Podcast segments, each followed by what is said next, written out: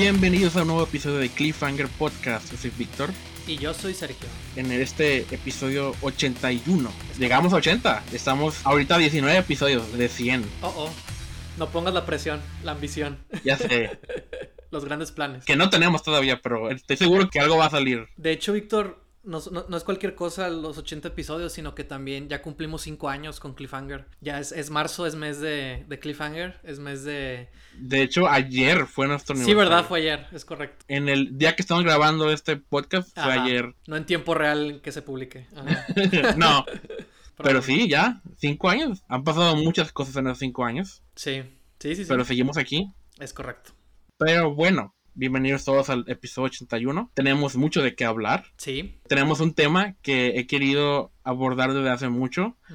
Pero, Pero antes, de antes de llegar a eso, vamos a, como este es un episodio de tema, vamos a hacer lo que hemos hecho últimamente, que es hablar de la taquilla en México. Es correcto, sí. Específicamente vamos a hablar de los resultados de taquilla y más que nada de los 10 estrenos más este, taquilleros, ¿no? En México de la semana del 21 al 27 de febrero del 2022, pues la última semana de febrero, básicamente. Esto no contempla Batman todavía, de Batman, perdón. Así es. Ya para cuando salga este episodio, estoy seguro que va a haber una nueva película en este top 10 que por fin destrone a Uncharted. Una película que creo que merece más estar en el primer lugar. También tú y yo la vimos este fin de semana pasado. Vimos de Batman. En el preestreno, sí. Tú viste Uncharted, yo no, todavía no la veo, pero vimos los dos The Batman.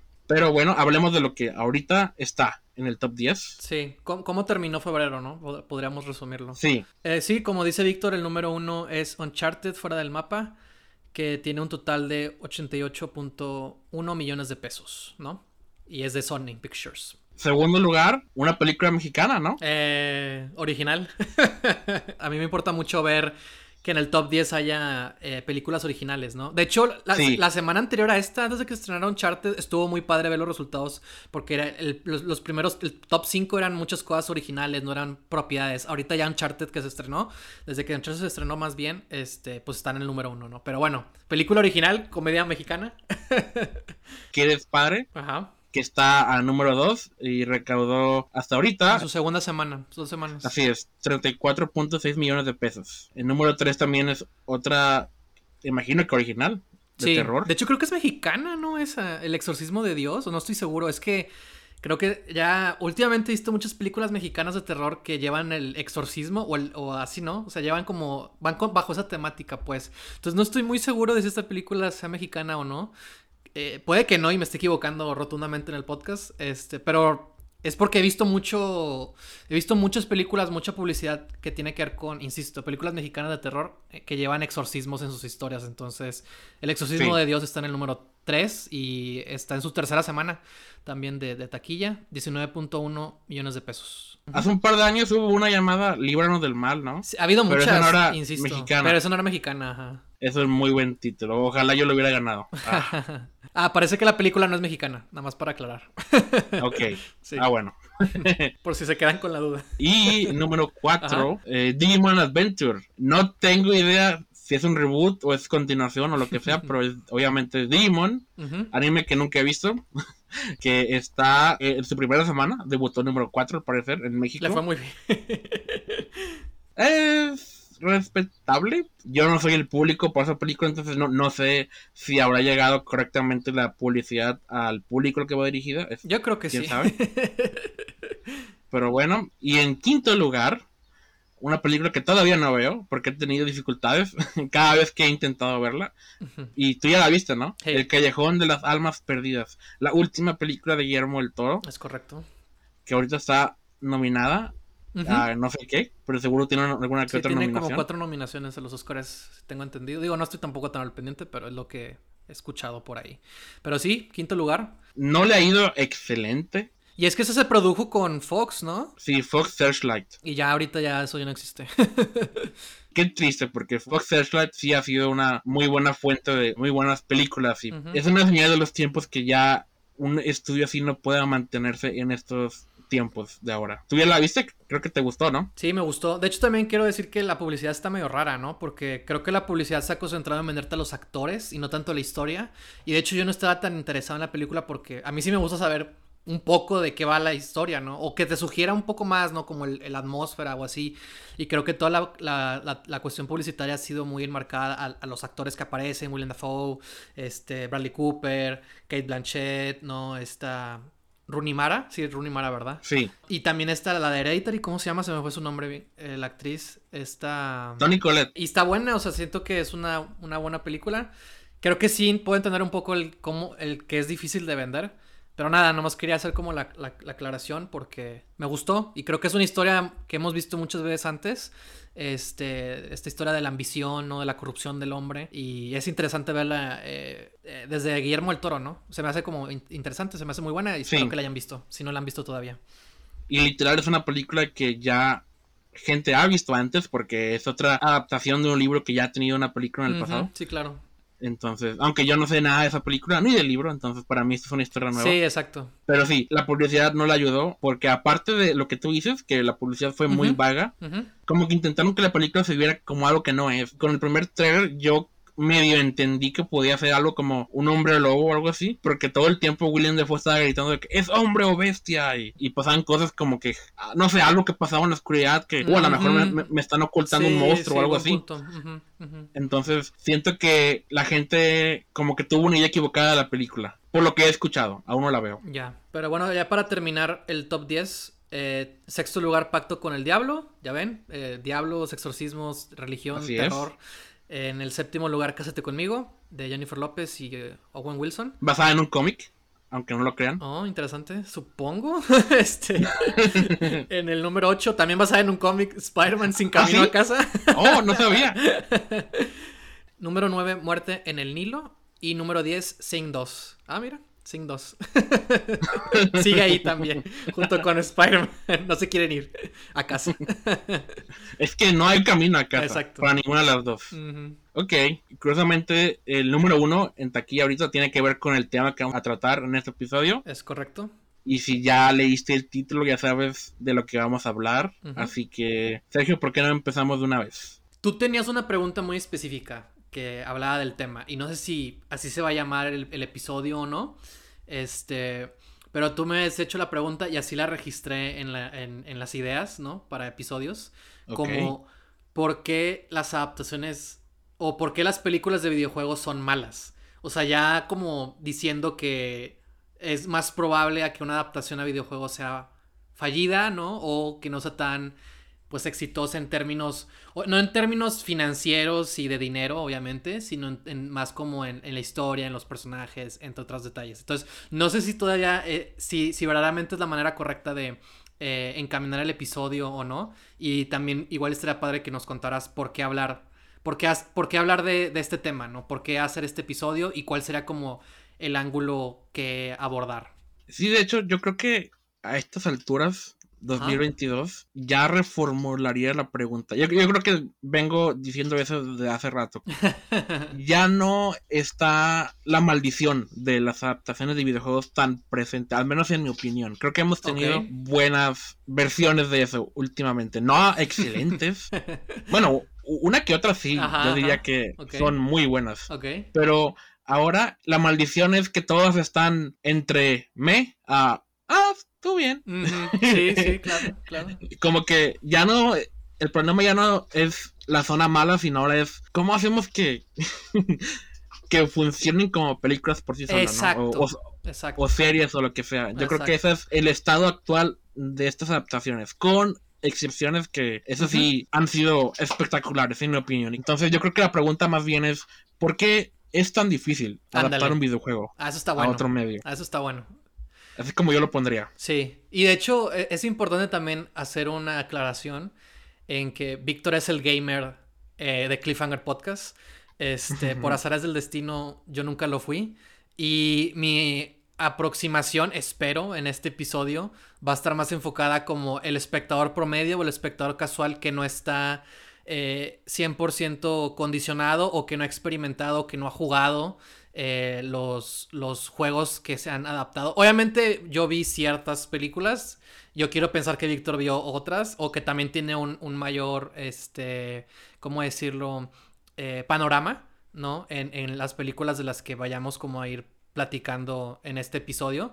Este, y para mí es muy importante aclarar eso de que si bien vi varias películas y quiero ofrecer una aproximación como un espectador promedio y no un gamer, no alguien que ha jugado, sí tengo, sí creo que puedo defenderme con algunos ejemplos de lo que yo entiendo que, que es como la naturaleza o la esencia de ciertos juegos, ¿no? O sea, de ciertas adaptaciones en concreto, que quizás me tocó jugar, pero pues quizás no, no los tuve o así, ¿no? O sea, ya saben, siempre siempre nos tocó. Yo siento que hay juegos que de alguna manera jugaste, los hayas tenido o no. Y es el de Grande Fauto San Andreas, ¿no? El Golden Knight 007, ¿no? Mario, Mario Kart o, cualquier versión de Mario.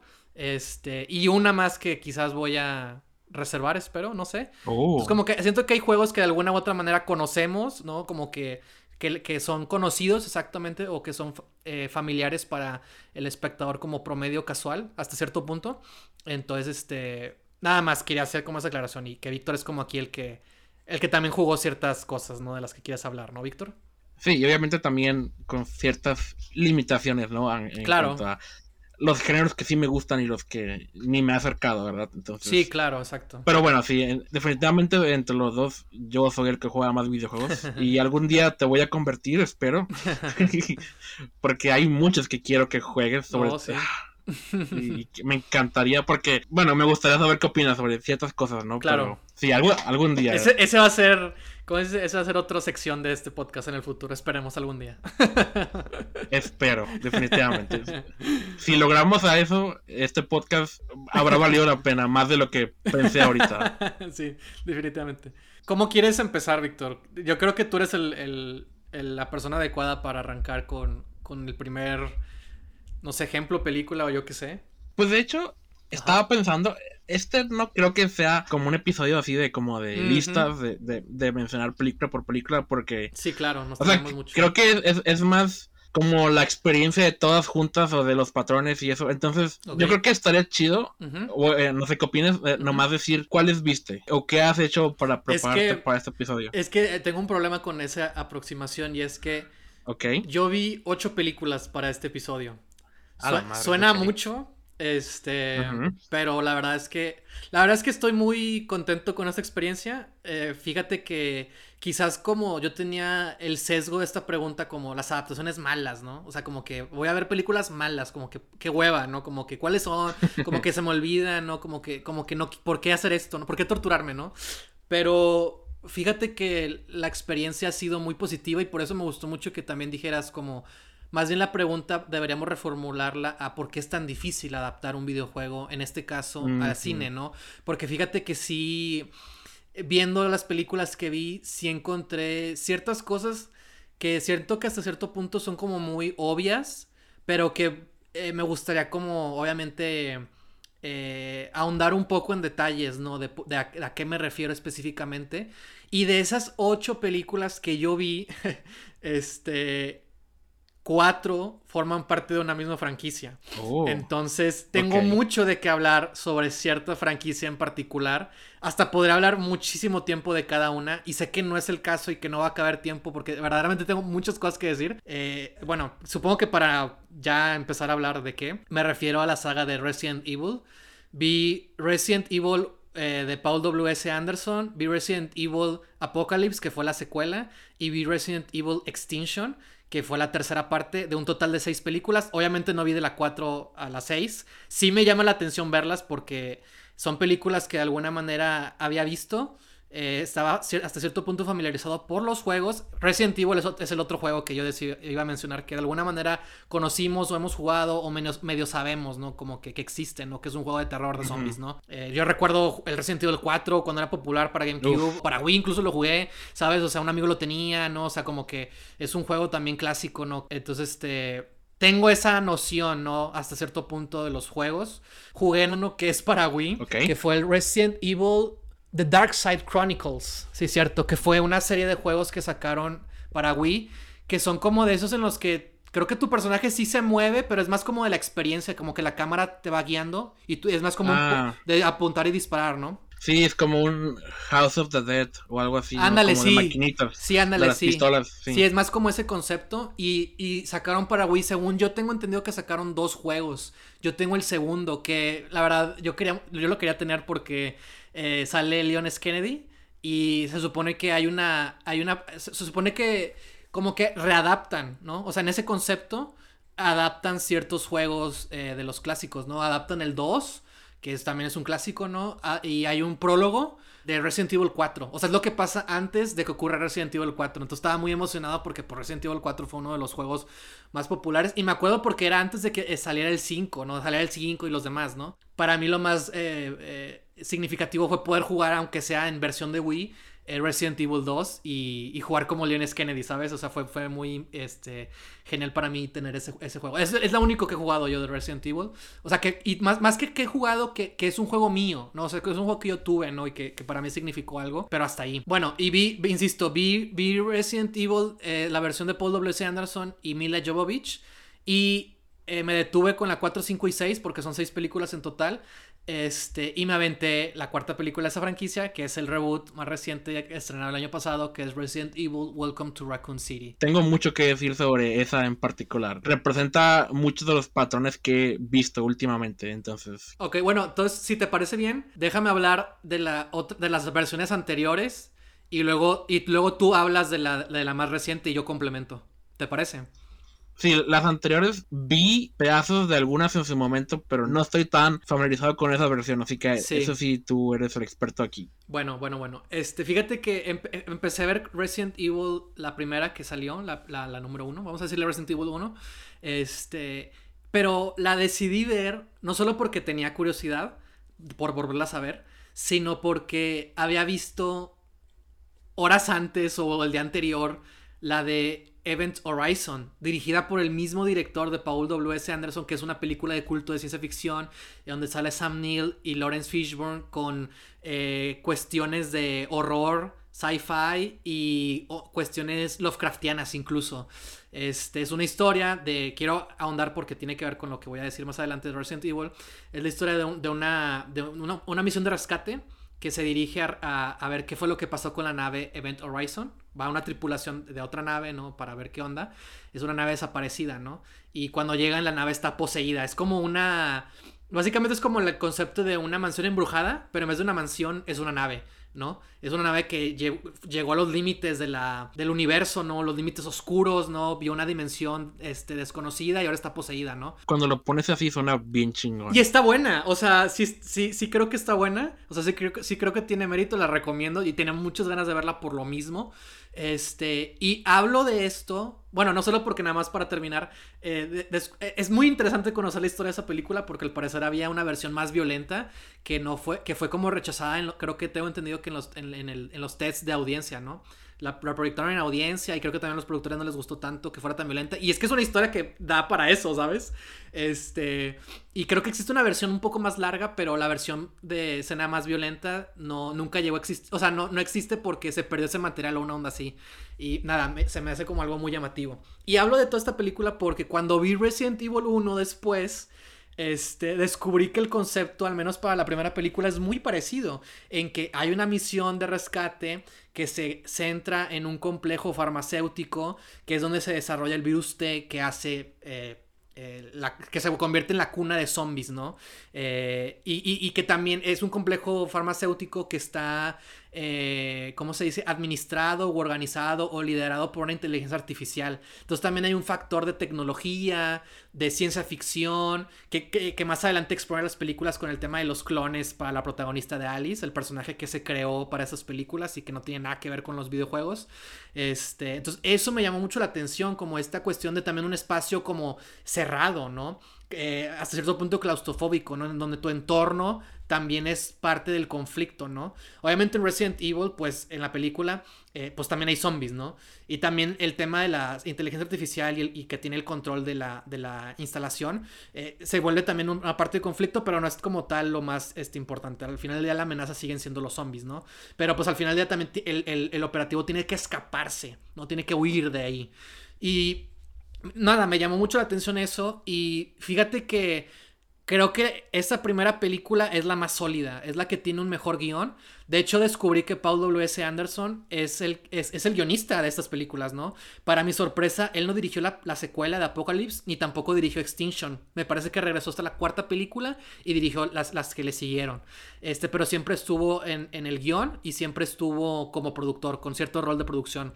Este, me llamó mucho la atención saber que para que esta película diera luz, para que esta primera adaptación a cine de Resident Evil sucediera, eh, tuvo que ver con una compañía productora alemana que fue la que compró los derechos del videojuego en el 97. Y hubo varios intentos por adaptar los primeros juegos. De hecho, eh, estuve descubriendo que los primeros intentos querían que fuera una versión, una, una, adaptación mucho más fiel y literal a los juegos. Pero siempre fueron rechazadas estas versiones. Y de hecho, en un momento, George A. Romero estuvo involucrado para dirigir Resident Evil. George A. Romero. Lo sé. Fue quien el pionero del género zombie en el cine, ¿no? Es el que dirigió La Noche de los Muertos Vivientes, ¿no? Y con ello nació todo este, este concepto, este género, este monstruo en la gran pantalla. Y, para mí fue sorpresivo saber eso.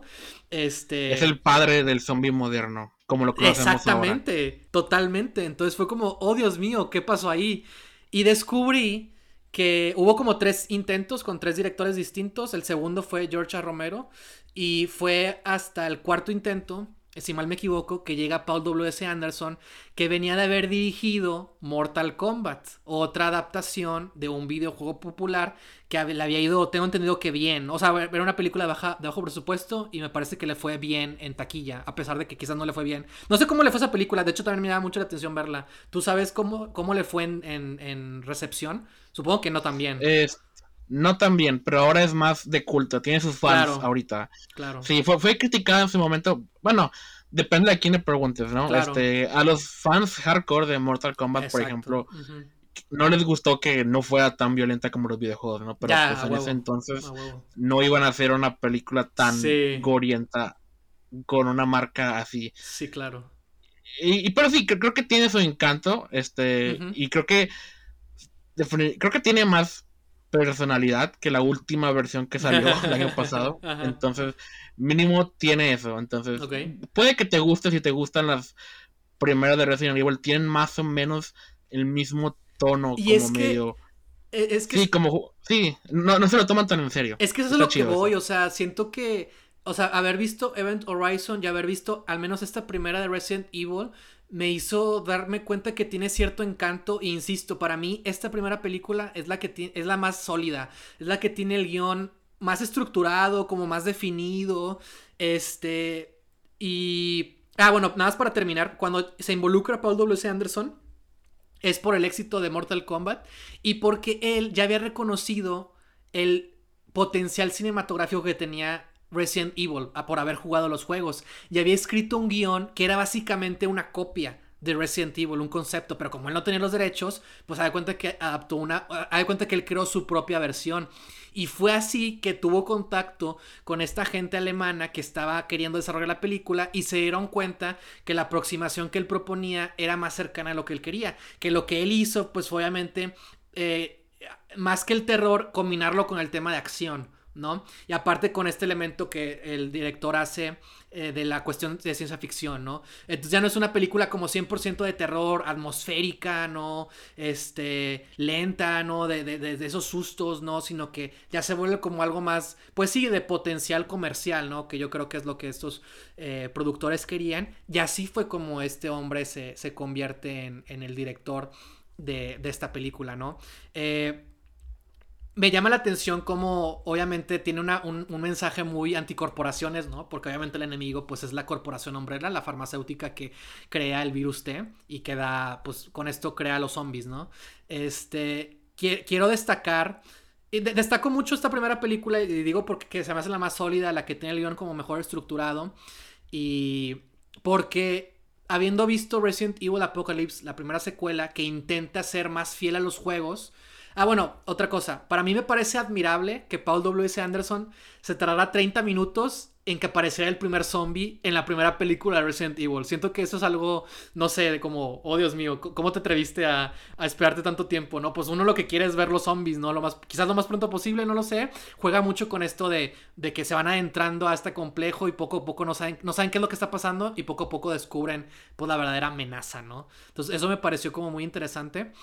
Y algo que noté con estas películas es que no tienen los mejores guiones. Y, por eso destaco mucho la primera. Siento que es la, la mejor cita. A pesar de que es quizás la que menos se parece. O bueno, a pesar de que se toma sus libertades con los juegos. O sea, tengo completamente entendido que. O me parece completamente razonable que un fan de Resident Evil, cuando sabe que va a haber una película, pues lo que quiere ver es a sus personajes eh, encarnados por actores. Es ver. Es como intentar ver una adaptación fiel a los juegos y que descubran una, una aproximación más cercana a la acción, con un personaje protagonista que no tiene nada que ver con, con los juegos, como que con otro tipo de ambiente, también de atmósfera, ¿no? Porque el primer juego tiene que ver con una mansión y aquí pues es un complejo, insisto, un complejo farmacéutico medio militar, ¿no? Con base acá de una base secreta, ¿no? Subterránea.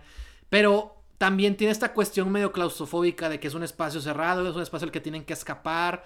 Hay momentos que siento que funciona muy bien el tema de estar acorralado, ¿no? Por los zombies.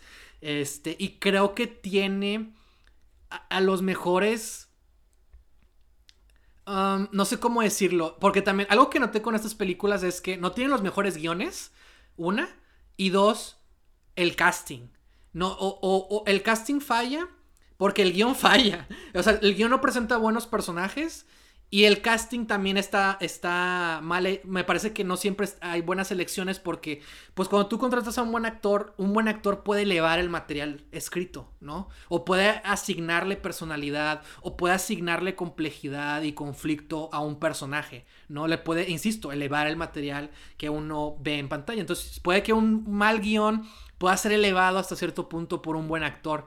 Y siento, o sea, no sé, Víctor, si tú recuerdas actores o personajes fuera de Mila Jovovich. O sea, en, esta, al menos en esta primera serie de películas, yo creo que no.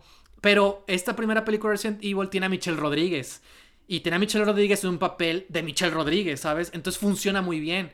Porque es ella, es varas, es la chica ruda, ¿no? Y, y, y, y tiene una dinámica interesante con la heroína que es Mila Jovovich. Y también tiene un personaje que es, es un. es como el segundo al mando, que es el que tiene como las direcciones ah, para dónde tienen que dirigirse, ¿no? Por dónde tienen que caminar, por, cuál es el sendero a perseguir. Este, y creo que él también es un, es un buen personaje. Y creo que el actor lo hace bien. Y, hablo de esto porque me di cuenta que las películas Resident Evil, los personajes femeninos son los más destacados. Y son las más varas, son las más, son las líderes, son las más decisivas, son las más, son las heroínas, son las que como que toman las acciones. Y los hombres no, los hombres por lo general son los malos. O, o los hombres buenos siempre se mueren. este, no son tan, no son como estos íconos, ¿sabes? Eh, o son también el personaje aburrido típico. Es que es eso, es que es, justo lo que voy. O sea, no destacan tanto a un nivel, insisto, de casting, de personalidad.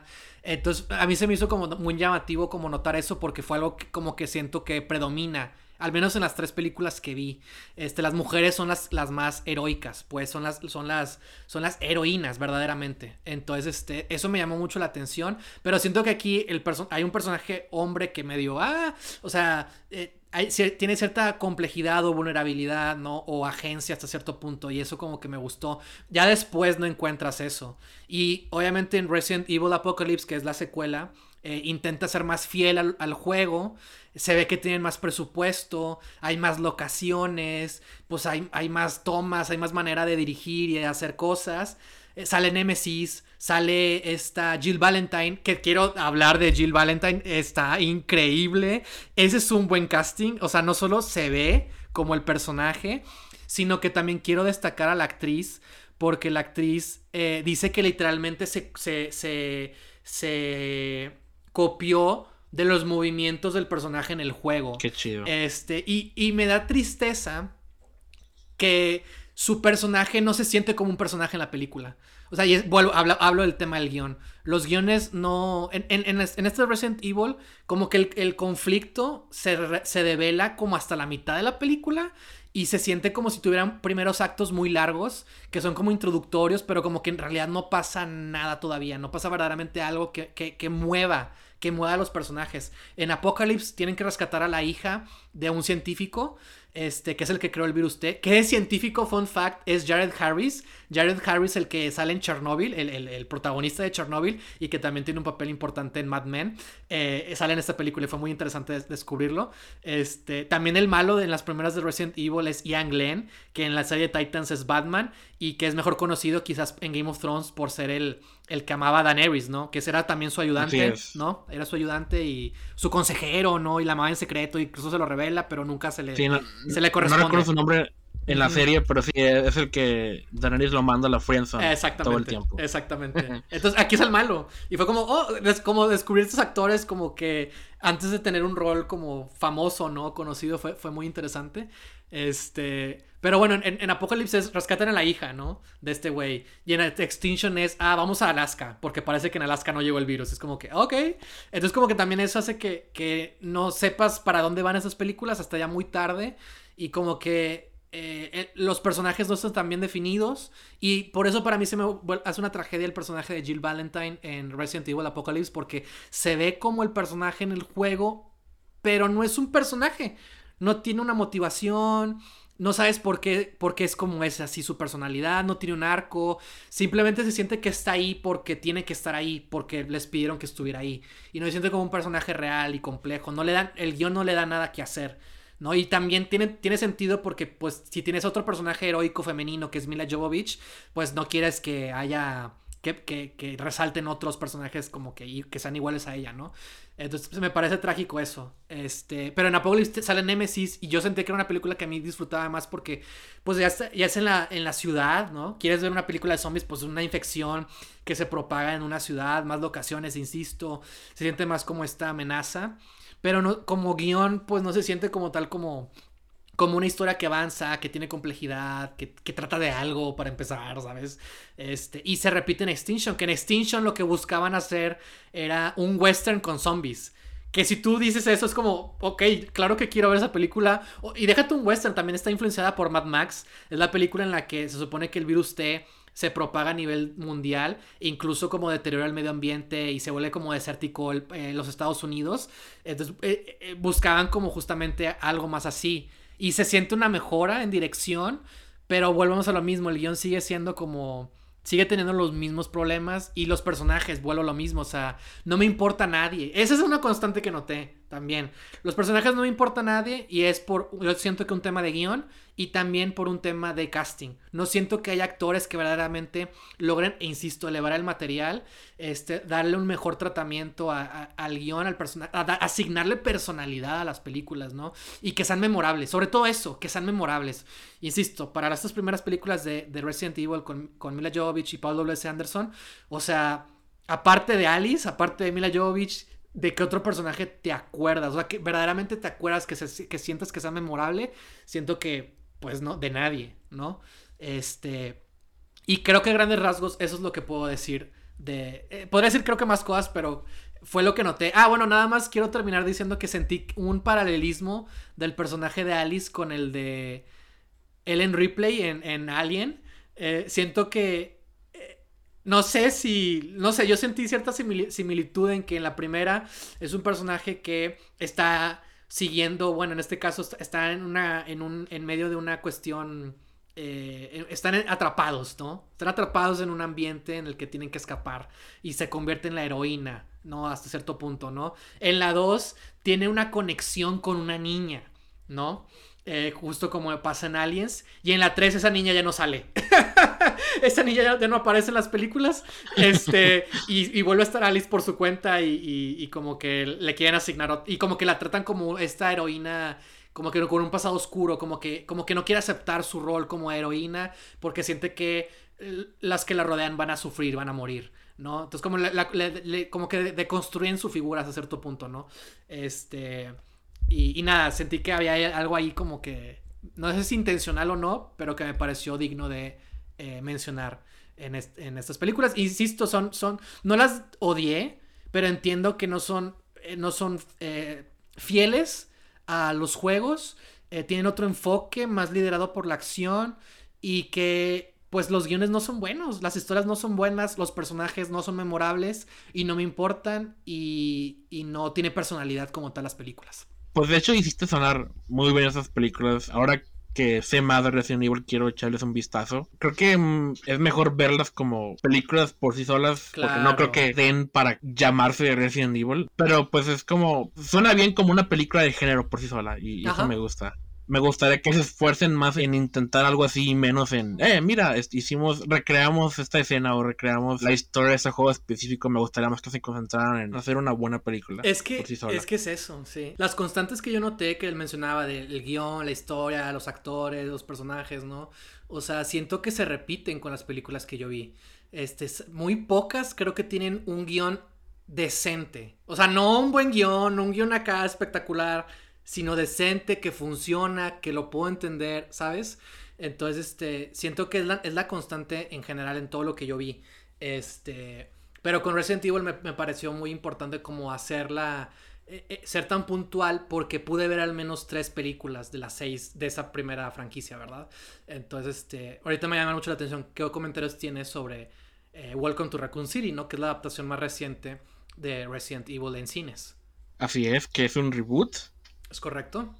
Y es una que intenta ser mucho más fiel oh, a los primeros juegos. Y sí se nota que, wow, todo lo que las primeras películas no cubrieron está aquí. Están todos los personajes y están dos líneas del tiempo, eh, por así decirlo, este, porque esta película cubre los dos primeros juegos que ocurren al mismo tiempo. Lo cual, todo lo que no me gusta de esa película viene de ahí. Ok, ok. Y eso es lo frustrante, porque si la, la, vi para esto por primera vez, me llamaba la atención, este, pero no, no sabía, este, no había escuchado buenas cosas. Sí. Entonces, pues ya por este episodio me animé a verla. Y sí me estaba gustando, sí, me, entretuvo, no, no, no, estaba tan mal como yo esperaba. este, tiene cosas que me gustan mucho. Los sets lo recrearon muy bien y me gustan algunos de los actores, aunque también ahí tengo cosas. Ah, sí, este, al menos me gusta como la intención de algunos de los actores. Este,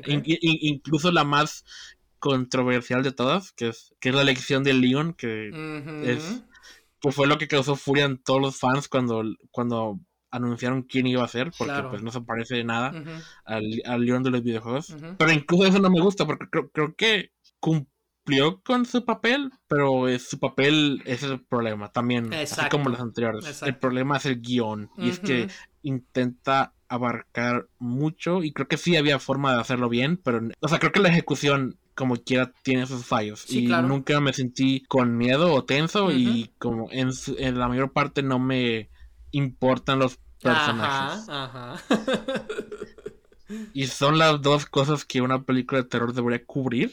Sí, exacto. Sí, te tiene que importar los personajes para empezar. O mínimo entenderlo, ajá. Al menos lo suficiente como para que haya tensión. Ajá. Es frustrante esta porque estábamos como muy cerca de tener algo bueno. Y creo que hubiera sido dirigida por alguien como James Wan. Creo que Resident Evil necesita algo así. Algo tipo El Conjuro 1 o ah, algo así sería perfecto. Ese tipo de tono, de atmósfera y, y, jugar con los silencios y así este partes que no tengan nada de música y nomás estar como en tensión y, de intentar ver si hay algo en las, sombras que, que, se que como que, oh no, ahí es un zombie o nomás algo se movió por accidente o quién sabe qué. Y esta película estaba cerca en cuanto a que se ve más parecida. Sí, sí, sí. Pero no aterriza la ejecución a como una película de Resident Evil. Me gustaría que fuera, pero no, ¿tú qué opinaste a mí, de esta?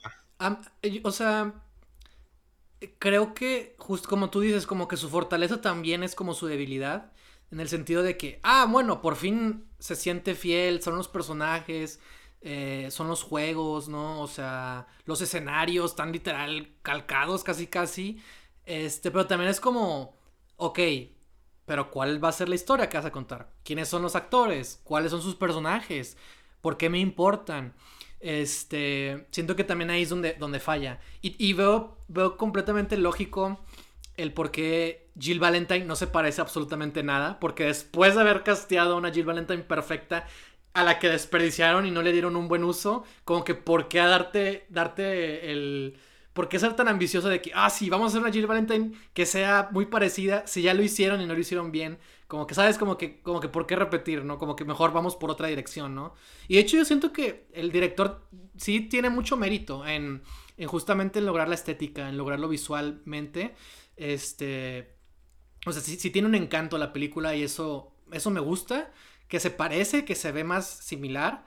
Este, pero como mencionábamos antes y tú también ya lo has dicho, o sea, eh, pues el guion no es como el más sólido y los personajes pues tampoco. Y también para mí el casting siento que, o sea, para mí ninguno de los actores se me hace memorable.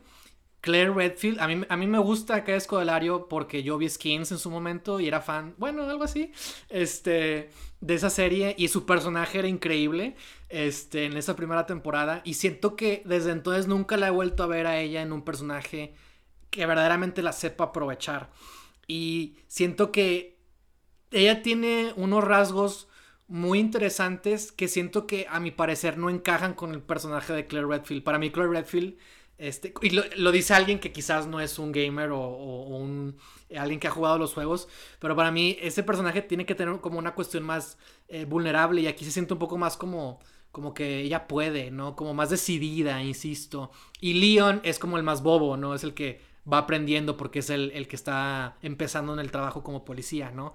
Entonces para que haya una dinámica ahí como contrastante. Pero se siente raro porque tú estás acostumbrado a ver a Leon como el, chico capaz, ¿no? Y yo para mí siento que Resident Evil 2, o sea, en base al juego, es eh, para mí siento que una Claire Redfield junto con un Leon S. Kennedy en una, en una película como esta debería ser más como Sarah Connor en Terminator 1. ¿Sabes? Son personajes que son sometidos en un en una situación que los sobrepasa y los obliga a ser fuertes. ¿no? Pero no empiezan siendo fuertes, no empiezan siendo capaces, sino que tienen que aprender a hacer eso para que en Terminator 2 ya sean acá los héroes, ¿no? Estas figuras heroicas eh, que conocemos al menos en los juegos, ¿no? Entonces siento que eh, en, cuestión de casting, también Chris Redfield, o sea, se me hace como, ah, no se me hacen memorables los actores, los castings y los personajes, pero yo, a mí hay una escena que me gusta mucho de esa película y que siento que es lo más cercano, lo, lo que mejor encapsula la naturaleza y esencia de los juegos. Y es que justo cuando están en la mansión y se separan, Chris Redfield y su compañero están, tienen el primer contacto con los zombies, pero está todo oscuro. Y es ese momento en el que los empiezan, los empiezan a, a empiezan a ver, a ver muchos zombies, los empiezan como si se a, a superar el número. Y ese momento de, es, es, una escena, ¿no? Es una escena en donde hay impotencia, hay desesperación, se comen al compañero de Chris Redfield, no saben qué es lo que está pasando, están acorralados en la oscuridad, en una mansión. ¿Sabes? Para mí eso es Resident Evil. Y creo que ese momento me encantó porque sentí que era lo más cercano a, lo, que a lo que el juego eh, es, ¿no? O sea, como que ver eso ya explorado a lo largo de la película me hubiera parecido como mucho más interesante. Este, pero siento, insisto, que tiene mucho mérito la dirección del, de, esta persona. Se nota que hay una pasión, se nota que verdaderamente intentó hacer un esfuerzo de, homenaje a, los juegos y creo que eso es para mí eh, destacable. Y de hecho también nada más quiero terminar diciendo que creo que tuvo una pésima campaña publicitaria porque lo poquito que yo vi y creo que sí, sí definitivamente, sí. Creo que sí alcancé a ver algún tráiler o algún primer avance y no me dieron ganas de ver absolutamente nada más. De hecho, vi un comentario ahí, alguna reseña que le dieron a la película con que los personajes parecían un mal cosplay. y como que me dio un poco, comparto la opinión en el sentido de que los actores no se parecen, este, no siento que estén a la altura. Y, y, como que eso hace una mezcla rara, porque cuando los escenarios se ven tan parecidos, luego ellos como que no encajan o no se sienten consistentes con su entorno, ¿no? Entonces por eso nada más quiero decir que sí, me parece que la, la campaña publicitaria estuvo muy mal hecha y la intentaron vender como algo que no era. Y porque esta película sí intenta ser un poco más cercana al tema del terror y misterio. Sí, la campaña publicitaria no le hizo ningún favor a la película. El primer vistazo que vimos de la película no, te deja con un buen sabor de boca. Exacto, exacto. Y, y, la campaña, la publicidad fue de, mal en peor. y el casting no ayudó, también generó mucha polémica en los fans. Independientemente de si te gustó lo que hicieron o no, pues fue también un, mal augurio hasta cierto punto, junto con la mala publicidad que le dieron. Sí, que bueno, a, a mí me vale madre si se ven o no como en, la, en el videojuego. Pero es que mínimo, pero mínimo dale una buena actuación. mínimo, bueno, dale un buen personaje. sí. Es que para mí es eso. Sí, eso sí. O sea, también, o sea, bueno, no se parecen, pero mínimo. Por eso te digo el tema del, del casting. O sea, ok, está bien, hay veces en las que uno no, no elige a los actores por su apariencia física cuando estás adaptando algo. Pero lo haces por su porque son buenos actores o porque tienen una esencia del personaje y yo siento que eh, con estas películas no, no encontré nada de eso. Sí, el problema es Leon. O sea, yo, yo estaba... No me enojé al principio. Sí, claro. Eh, cuando, lo anunciaron porque, ah, ok, dale madre si se parece o no. Sí, claro. Espero que lo haga bien. y, y creo que al principio cuando es novato y, nadie lo pela o todo le hacen bullying como que, ah, ok, este, me gusta. Este no es el Leon que conozco, pero para una película funciona porque va a tener un arco de que, de, mm. va, de crecimiento. No veo potencial aquí, pero al final no me llega a convencer. Le, faltó mucho. Y, Claire en la película le, dieron un papel más como que ella es la que sabe lo que está pasando, ¿no? Y, es la que trae el mensaje. Ándale. Y, y, es la más capaz de los dos. Y me pareció interesante la, idea de esa dinámica. Y, o sea, independientemente si cómo sean los juegos, eso me parece como que ah, es una buena manera de adaptar este material y que los dos personajes se complementen, pero como película de terror no funciona. Y pues eso es lo que más me interesa. Y es lo que veo con las que vi en general, y, no sé tú, ya me dirás, pero creo que el problema es que es que les falta hacer buenas películas. o sea, creo que, o sea, los errores que tienen son errores que tienen películas en general. Ajá. No veo nada como en particular de que, de que ah, esto es porque está basada en un videojuego, sino porque siento que el, guion no, estaba totalmente balanceado en cuanto al peso de todos los personajes y el peso de todas las líneas de tiempo y, cómo abarcar todo eso completo, ¿no? Otro problema que veo de que veo muchos comentarios y personas en internet diciendo de que, ah, esto debió haber sido una serie en lugar de una película. Y, y a lo mejor sí hubiera quedado bien porque hay muchos personajes en esta, en esta película en particular y, mm. que se tarda mucho en, comunicarte la relación entre todos ellos de quién es hermano de quién y, cómo se conocen todos, ¿no? Lo que el videojuego te platica en 5 minutos, la película se tarda 40 minutos en llegar. Se tarda 40 minutos en llegar a la mansión y 40 minutos en que Leon se quede solo en la estación de policía, ¿no? Pues es una película, ¿no? Funcionan diferentes. Claro. Pero, o sea, creo que el problema no es falta de tiempo, sino de que hay mejores maneras o maneras más eficientes de contar esta historia. Como hay películas como Duro de Matar que duran 90 minutos y hacen un mucho mejor trabajo en armar tensión y en que conozcas a todo el reparto de personajes, héroes y villanos y que cuando se acaba la película tú no piensas, ah, estuvo muy corta, sino que la película duró lo que tuvo que haber durado. Exactamente. De hecho, yo, qué bueno, qué bueno que mencionas eso porque yo también yo, yo como una, un, comentario todavía que tenía era que quizás estas películas no estaban siendo eh, producidas por gente quizás igual de apasionada que un fan. Por eso para mí fue muy importante mencionar cómo es que Paul W.S. Anderson llegó a Resident Evil. Este, o que este director justamente lo que buscaba era... Este, eh, buscaban un approach, una aproximación mucho más fiel a los juegos, ¿no? Este...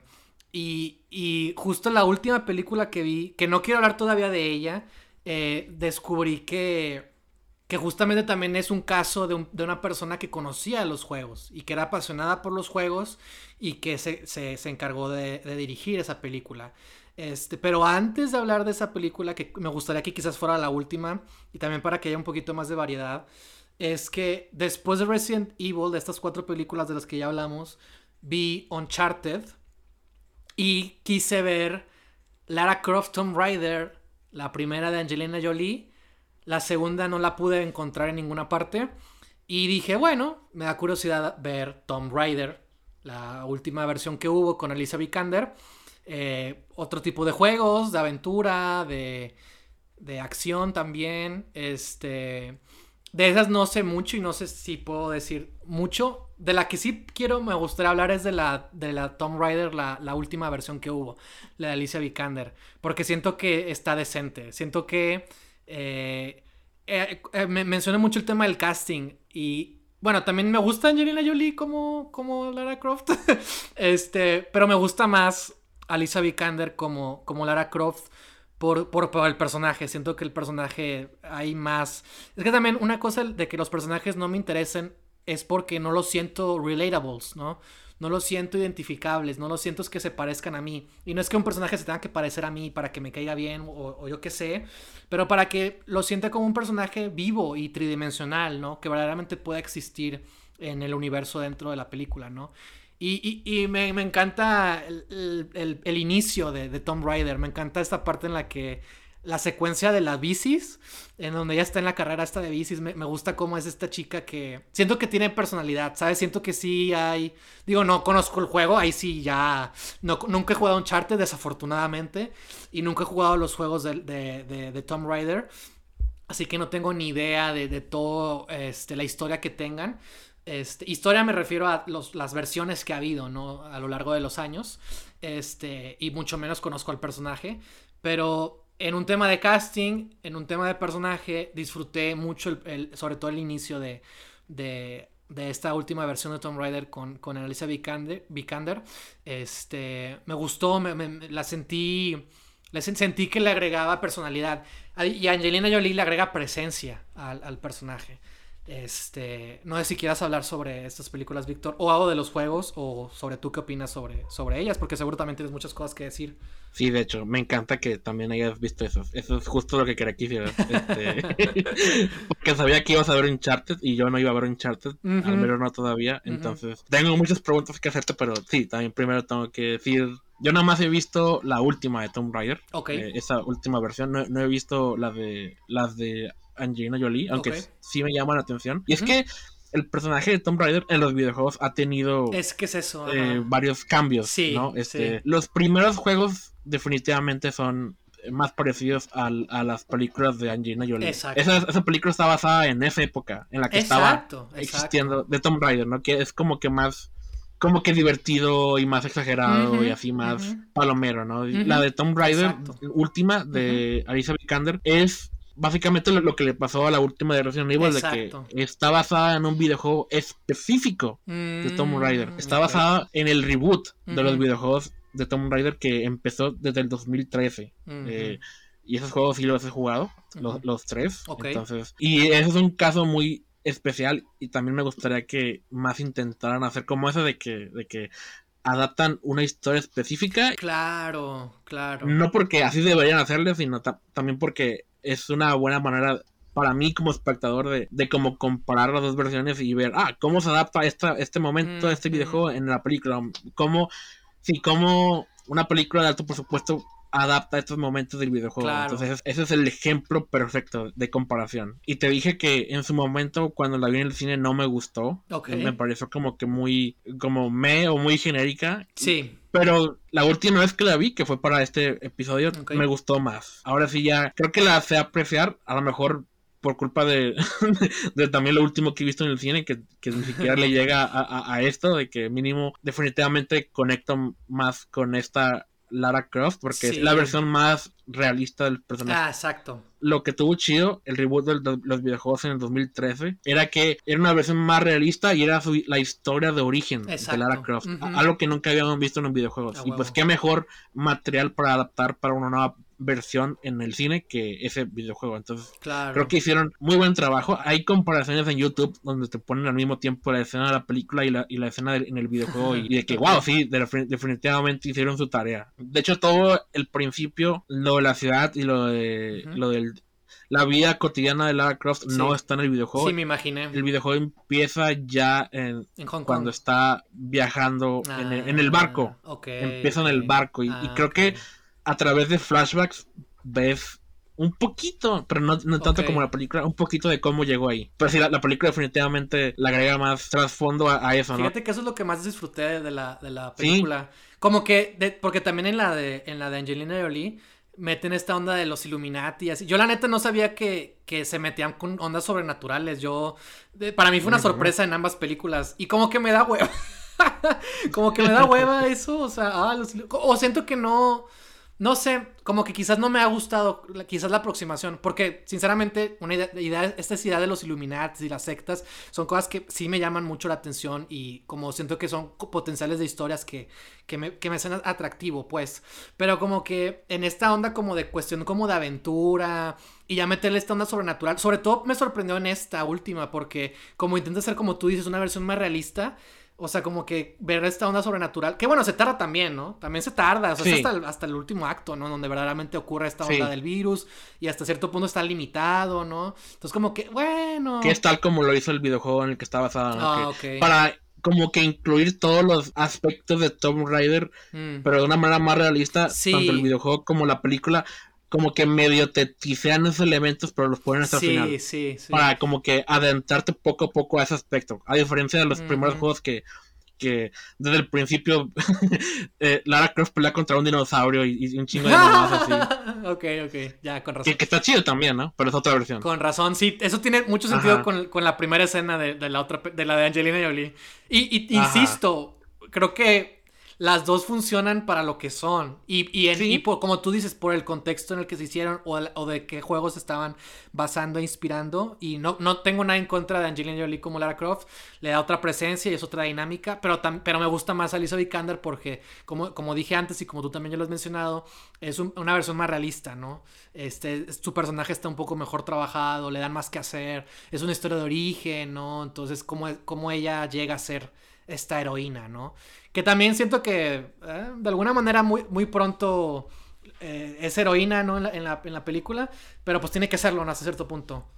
Sí, y de hecho el videojuego es aún peor en ese sentido. si, si, tengo una queja con el videojuego, y, y, no es también por culpa de que son videojuegos, porque también hay otros videojuegos que han manejado este aspecto mucho mejor que esta, este en particular. Pero pues el de Tomb Raider 2013 es una historia de origen, entonces el juego empieza con una Lara Croft muy, muy vulnerable. O sea, yo creo que... Y eso me gustó del personaje de, en la película. Me gustó mucho. Sí, sí, pero incluso la, película le lleva ventaja mm. a, cómo empieza en la película comparado con cómo empieza en el videojuego. en, ah, el videojuego, Lara Croft empieza súper desamparada y, con miedo de todo y corriendo y oyendo y gritando y así. Ok. Este, lo cual está bien. Sí.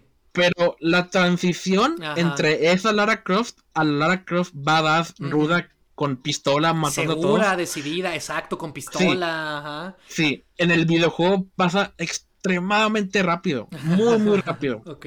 Este, lo cual, repito, no es culpa de que son videojuegos, sino que no sé qué pasó ahí. Había mejores maneras de como proyectar o de desarrollar esa transición. Entonces también creo que la película se siente más natural en ese sentido. Sí, sí. En el videojuego creo que intentan violarla o algo así y ella lo mata y luego de ahí, como en un transcurso de cinco minutos, cambia de ser la Lara Croft súper vulnerable y con miedo a la... En la, película, o sea, justamente me da mucho la atención eso, que vemos la, su primera muerte, ¿no? O sea, su primer asesinato, ¿no? Cuando mata a alguien en defensa propia. Y fue como que, oh, shit, o sea ese momento es literal, es ese, la primera vez que tiene que matar a alguien para, para defenderse, ¿no? Y fue como, wow, ¿no? Pero eh, eh, a, mí, a mí el tema es como, está ella sola, bueno, con eso, su amigo este, de Hong Kong, ¿no? Este, los dos contra una conspiración de gente con armas, ¿no? Fue como, ah, sí, vamos a liberarnos y a correr mientras nos... ¿Sabes? Como que eh, eso fue lo, la parte realista como que en la que... pero me gustó también a cierto punto que tenía un arco, un arco, ¿no? Con flechas, ¿no? O sea, que también tiene este background de, de artes marciales, ¿no? O sea, como que sí medio estaba medio sabía algo, me estaba preparada. Pero pues aún así meterla en una isla llena de hombres violentos con armas, sí fue como, ok. Pero bueno, también eso, que, le dan el, momento de... Ajá.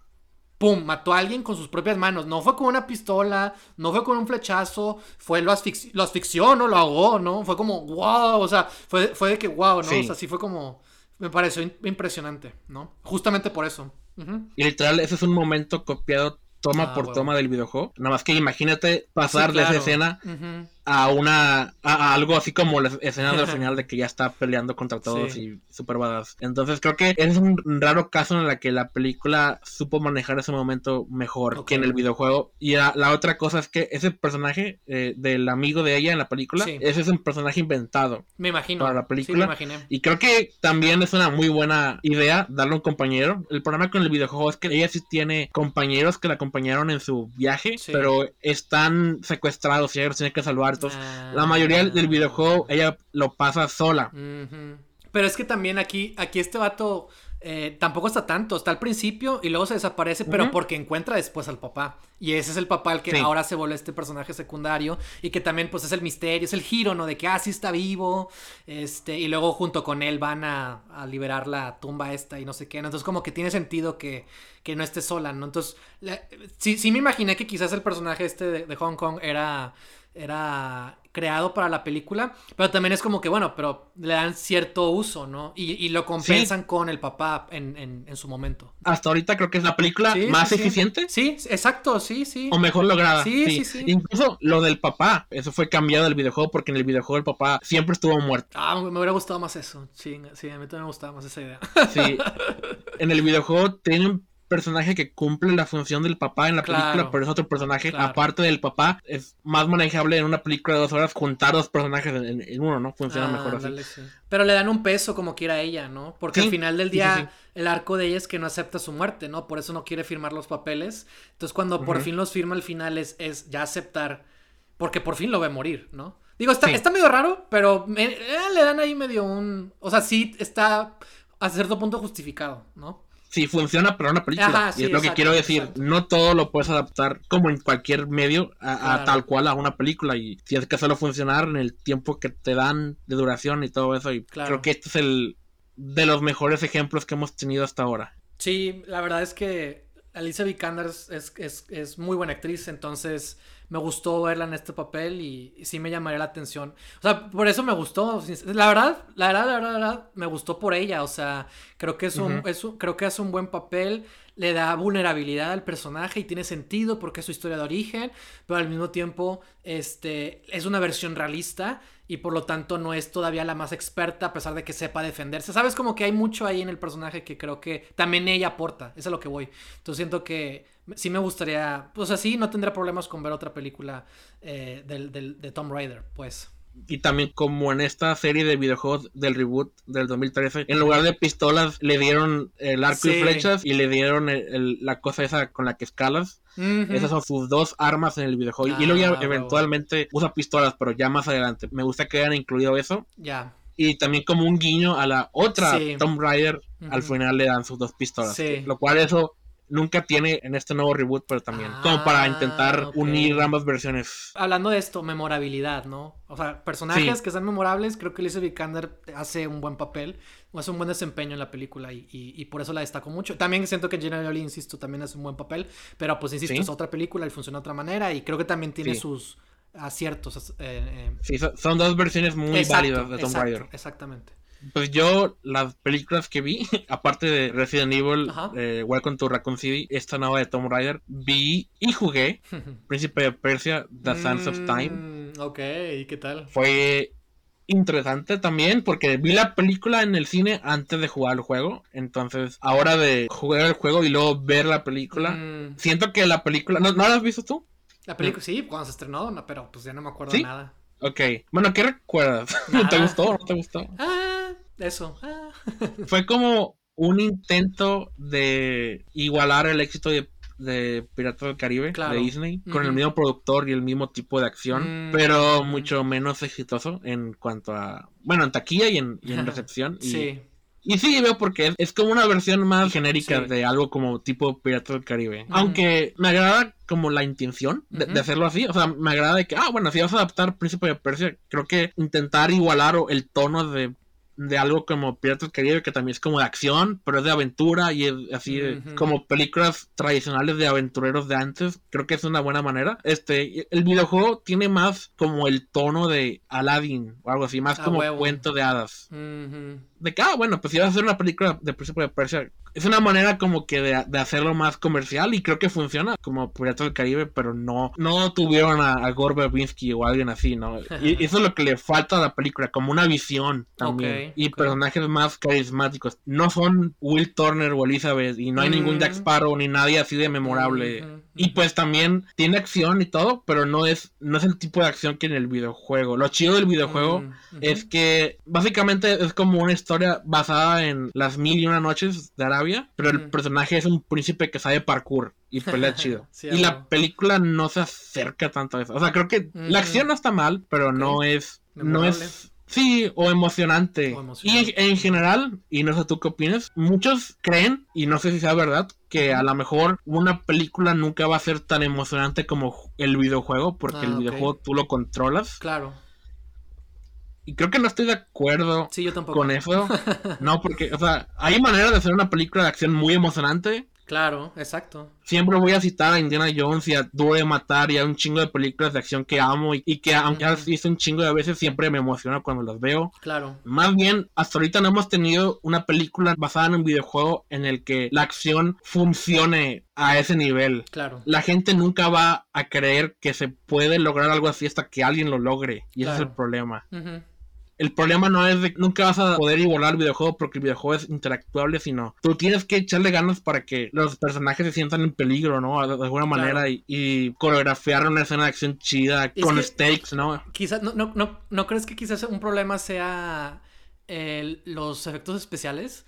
O sea, que yo, veo películas y digo, estos no están en peligro. O sea, una, no me importa. Una, no me importan los personajes. O sea, sé que, sé que lo van a. Sé que van a sobrevivir sea, sé que no están en peligro, no me importan. Y tres, que el entorno mismo no se sienta real. O que la dirección no ayude a, darle peso a lo que está pasando y que se sienta como que esto es de vida o muerte o que involucre al espectador porque pues también pues el cine también es un medio que nos puede meter no que nos puede tener al filo de nuestros asientos no como lo que tú mencionas entonces o sea la experiencia quizás eh, eh, eh, funciona distinto, pero volvemos, sigue siendo emocionante, ¿no? Entonces no sé si en este caso, porque muchas de esas películas son películas de presupuestos grandes, este, que, justamente lo que hacen es usan muchos efectos especiales, pues para intentar no solo darle vida a esos mundos, sino pues también para darle al espectador, pues una buena dosis de secuencias de acción que se la, para que se la pueda pasar bien y para que pueda ser vendible la película. Pero también el problema de eso es que pues no se siente nada real y que pues al mismo tiempo no hace que sea igual de emocionante a que como lo estés jugando tú y que si tú le mueves a tal lado te vas a caer y ya te moriste. Y tú sabes que eso porque lo estás jugando a que ah pues todo lo que veo no se me hace como real. Este sé que es pantalla verde o yo qué sé no o sea como no sé si eso también sea como un factor que juegue eh, ajá que juegue este en esto en estas eh, películas no porque son superproducciones muchas de ellas.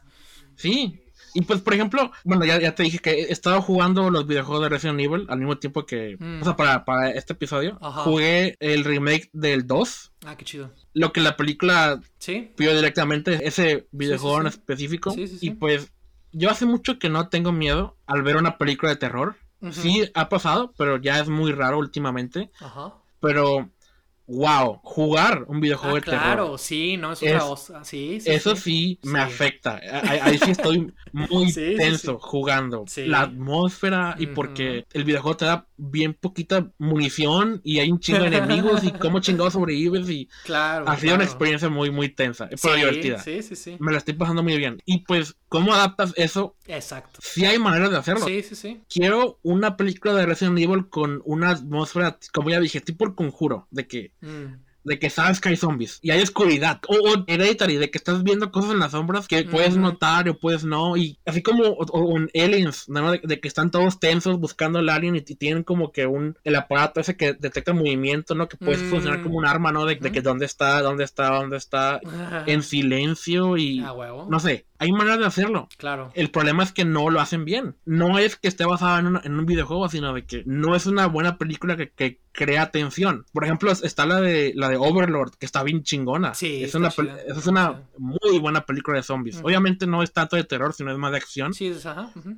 Pero algo así, o sea, incluso en esa película sí tengo miedo por los personajes. Insisto, esa película está muy bien casteada, muy bien dirigida. Muy, muy bien todo. Él debería haber dirigido Resident Evil o alguien así, que sepa armar acción Claro. En la que me, que me involucre. Tengo otra pregunta. ¿No crees que es un problema el intentar ser como el juego? O sea, como, como porque muchas veces he escuchado, he, he, visto algunos comentarios en que los directores, o sea, sí, sí conocen los juegos, sí los han jugado, sí los toman como referencia, sí intentan buscar esa fidelidad. Este, y ahí es donde digo, eh, y quizás, o sea, como que quizás también ese no es un problema como el intentar ser tal, o sea, como intentar recrear la experiencia del juego. No, o sea, me refiero a que a que más bien como tú, como hemos dicho, hemos repetido constantemente, hay que pensar en el medio del cine como qué es lo que nos ofrece el cine, que nos puede emocionar y que se diferencia de el videojuego. No, porque ahorita lo que dijiste de que cómo replico el, el personaje que tiene pocas balas, que está a punto de ser rodeado y que no sabe qué hacer. ¿Cómo, cómo replico eso en el espectador? O sea, no, no, sé si quizás también es un reto el, el tener que... Eh, no sé cómo decirlo, o sea, que quizás están pensando tanto en el juego como que intentan recrearlo y que quizás tampoco la finalidad de recrearlo, sino más bien aprovechar el medio y ver cómo poder verdaderamente eh, replicar la esencia. La esencia, no, exactamente, no, no, exactamente tal cual car, no se trata de calcar, creo que no se trata de eso, sino más bien de que lo que estés adaptando eh, se siga manteniendo un espíritu fiel y, pero que al mismo tiempo sepas aprovechar todas las herramientas del cine, porque ahorita es lo que estabas mencionando, ¿no? De aliens, ¿no? De el aparato este que tienen para detectar movimiento, de silencio, ¿no? O sea, silencio y sonido en cine. El, aparato este, pienso en planos detalle del de este, y luego planos del, espacio en el entorno vacío, ¿no? Edición. largas. Edición, exacto. y todo. Exacto. O planos muy cerrados, ¿no? De los, los papatos que van Claustrofóbicos. Exacto. Y es a lo que voy, o sea buscar las herramientas que ofrece el cine para poder comunicar aquello que en el juego se experimenta de manera interactiva, ¿no? Quizás. Estoy harto del argumento que veo en internet de, que, ah, es que no se puede porque el viejo... Sí, claro. Lo que ya dije, y, y, y si es posible, creo que a la gente se le olvida de lo que el cine es capaz. Claro. No sé por qué, quizás porque ya hace mucho que no vemos tantos ejemplos tan buenos. O sea, por ejemplo, hace mucho vi en un video en los comentarios de los videojuegos de Batman, ¿no? De que, ah, estaría bien chido que alguien hiciera una, película de mm. Batman Arkham Asylum, ¿no? Y alguien en los comentarios de que, pero tiene que ser una miniserie o algo así, porque en una película uno no puede lograr esa tensión y, que se sienta como que, como que Batman al final vivió la noche más difícil de su vida, ¿no? Una película nunca te va a dar eso. Y yo quiero gritar cuando escucho eso, ¿no? Porque, o sea, chinga, ¿no viste duro de matar? es una muy buena comparación con Arkham Asylum porque es un personaje atrapado en un lugar con un chingo de, gente hostil contra él, en el que empieza de una forma y al final termina todo jodido y cansado y, y todo con así un chingo acelerado y con tensión y así como yo viendo la película de cara, madre, todo lo que pasamos juntos, ¿no? Y cuando George McClane llega al final contra el malo, todo así sangrado, con los pies jodidos porque pisó vidrio y sudado y todo. Así me siento yo, porque wow, viví todo con él. Claro. Y esa película dura 90 minutos.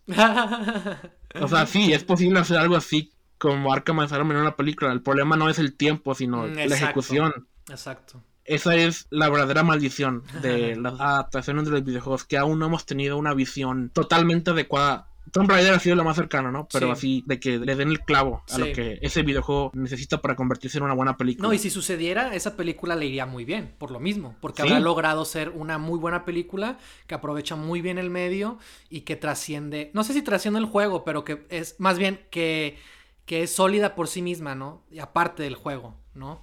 Y, es exitosa, sería exitosa, ¿no? Ajá. No ocupas calcar el juego tal cual. Exacto. Sí, a mí me da mucha hueva eso, porque es que en Raccoon City y en esta de Tomb Raider le meten referencias a otras cosas, ¿no? De que, ah, va a haber secuelas o, ah, este, se viene, o sea, como, sí, que quieren expandir, ¿no? Que quieren ya ver más allá. Es como que, o sea, por una parte digo, pues está bien, pero también es como que me da hueva, ¿sabes? Verlo, porque es como, pues quieren que le vaya bien para seguir sacando secuelas, no tanto porque confían en la película, sino porque quieren sacar más dinero, ¿no? Que o sea, lo siento no lo siento genuino, ¿sabes? los easter eggs y la referencia lo siento como forzado. Este, y digo, vuelvo a lo mismo, pues, ah, es para los fans o lo que tú quieras, vale, lo puedo entender, pero siento que, al menos en Raccoon City y acá en, en esta, esta nueva de, de Tomb Raider, sentí que era más como, no lo sentí genuino, insisto, o sea, como que, ah, este, ah, se está acabando la película y te están diciendo lo que es como, espérate, dame, déjame sentirme en satisfacción con esta película y si hay otra secuela, pues qué bueno, me gustó. Claro que quiero ver más, ¿sabes? Pero pero bueno, ahorita es la mentalidad, ¿no? Ahorita con las escenas post créditos de Marvel y demás, ¿no? Es como la manera de vender y marketear, marketear estas películas, ¿no? Pero pues bueno, ni modo. Sí, en lugar de intentar convencerte con una sola película, claro, exacto. te intentan vender toda la franquicia de una sola vez. Exactamente. Pero bueno, ya hemos rozado mucho cierta película que también viste. No sé si ya estás listo para hablar de esto. No tengo nada que decir de Uncharted, o sea. no me parece una buena película, no me parece una mala película. Siento que, como no conozco, como no tengo tan buena referencia del juego, también siento que no puedo decir mucho. Este, y como espectador casual, pues menos, porque pues la película no fue como una gran experiencia. Como que siento que de lo que trata, o sea, lo que tiene que investigar, el misterio, ¿no? La aventura, ¿no? Así como en Tomb Raider era la, tumba, acá es algo de Magallanes o no sé qué. Ah, era un barco, un tesoro, tienen que buscar un tesoro. Este, no me importa. Este, siento que Tom Holland es Tom Holland. Y digo, no sé cómo sea el personaje. No sé si. Entonces, por lo tanto, no sé si está haciendo un buen trabajo actuando. Te prometo que el personaje en los videojuegos no es Tom Holland. Me imagino, me, imagino, me imagino. Entonces, siento que. Pues siento que es Tom Holland haciéndole a Tom Holland, no tanto como un personaje que, que, es, que es diferente a Tom Holland y que. Pues eso va a implicar un reto de actoral para él. Así como este, Mark Wahlberg, que es Mark eh, Wahlberg. ajá, sí, sí, exacto. Sí, Mark Wahlberg, pues no puedo decir nada tampoco de él. O sea, no sé, no, a diferencia de Tom Raider, no, de esta de Alicia Vikander, no, no, me, no puedo decir muchas cosas. Y no quiero decir que mi experiencia fue mala, porque no creo que lo haya sido. Simplemente no fue memorable. Este, no me la pasé mal viéndola pero tampoco fue una experiencia súper acá. Insisto, en términos de guion, pues es como el prototipo de una película de Hollywood, ¿no? Como de aventura. Este, estaba está interesante la secuencia esta del avión, este, que me dicen que tiene que ver con el juego. Pero pues vuelo lo mismo, ¿no? O sea, como que pues, pues obviamente efectos especiales, ¿no? o sea, como que, no sé. Entonces, la verdad no puedo decir mucho de Uncharted. Este, me gustaría terminar hablando de Silent Hill, que fue la última película que vi. Antes de pasar a Silent Hill, nomás quiero decir brevemente lo que me hubiera gustado en Uncharted. Ah, claro. Que aún no veo, pero... Sí, la película que todavía no ves. Juzgando por tu reacción y por la reacción en general, a pesar de que le está yendo muy bien en taquilla. Sí, claro no parece ser la adaptación que esa franquicia de videojuegos merecía. Bueno, lo poco que he visto o sé los juegos siempre lo he visto como algo muy emocionante, como algo este, obviamente es un juego que me encantaría jugar, o sea, no no sé que existen y este, en su momento cuando eran, cuando acaban de salir y que eran muy populares, pues también me llamaban la atención, pero pues nunca tuve en Play 3 para poder jugarlo, pero siempre me ha llamado la atención y se ve como ese tipo de historia emocionante, de aventura, de acción, este, realista hasta cierto punto, ahorita que me dices esto como que también oscila en, lo exagerado o en, las grandes secuencias, ¿no? E, este, exageradas de acción, pero como que siento que en un juego pues se presta a que eso se vuelve muy divertido, ¿no? Entonces, sí, es muy, muy divertido. Este, no sé, siento que eh, tengo esa referencia, ¿no? De, los juegos. Y en la película, pues no sé, o sea, se siente como una película de Hollywood, ¿no? Ah, bueno, también la dirige este Ruben Fleischer de Venom. Y, Así es. Y Zombieland también. Quien ahora nos está amenazando con una adaptación de Jack and Daxter. Ah. Oh, Dios, que nos libre de esa, por favor. O sea, siento que es muy convencional. Creo que eso es lo, que quiero decir. No quiero, no quiero que se queden con mal sabor de boca. Este, creo que es una cosa muy convencional y siento que Uncharted no se merece eso. O sea, justamente es a lo que voy. No siento que sea emocionante, no siento que sea como tan de aventura, no siento que, que, se permita hacer esa, sensación de asombro, ¿no? En una, historia de aventura, en una historia de, de, ese tipo de, del misterio, del pasado, de la historia. Siento que tiene que haber este factor de asombro, ¿no? De que nos tiene que interesar lo que, lo que está en juego. Y creo que con la película, pues no lo sentí así, lo sentí muy convencional. Sí, es que, bueno, Uncharted, tanto Uncharted como Tomb Raider son dos franquicias que vienen de, de inspiración de Indiana Jones, ¿no? Claro. Pero cada quien tomó un camino diferente, ¿no? Lo más chingón de Uncharted en los videojuegos, más que la acción, que está increíble, son los personajes. Ok. Los personajes son definitivamente lo más divertido de ver en los juegos. Ok, ok, Es raro todavía, a pesar de que el, medio ha avanzado mucho en, en, cuanto a la manera de contar historias y la complejidad y la profundidad de historias. Aún así siento que es muy raro ver así personajes tan memorables en los videojuegos, ¿no? Obviamente, este, por ejemplo, está The Last of Us, que el otro año va a tener una adaptación también, que creo que va a estar probablemente mucho mejor que la de Uncharted, espero. el formato de serie seguramente la va a beneficiar también. Sí, y que sea de HBO y que tenga el presupuesto correcto. Sí, tiene todo a favor. Con los creativos correctos. Y con el, escritor de original involucrado y hasta dirigiendo en unos episodios, pues, va a estar, ah, yo creo que muy bien. Sí, va a estar con madre. Yo creo que, mira, con los personajes de Uncharted, la mejor comparación que se me ocurre es algo escrito por Shane Black o algo así. Imagínate como The Nice Guys o Kiss Kiss Bang Bang o algo así de body comedy, de acción. Ya, ya, ya, ya con diálogos ingeniosos y chistosos y... Mm, personalidad.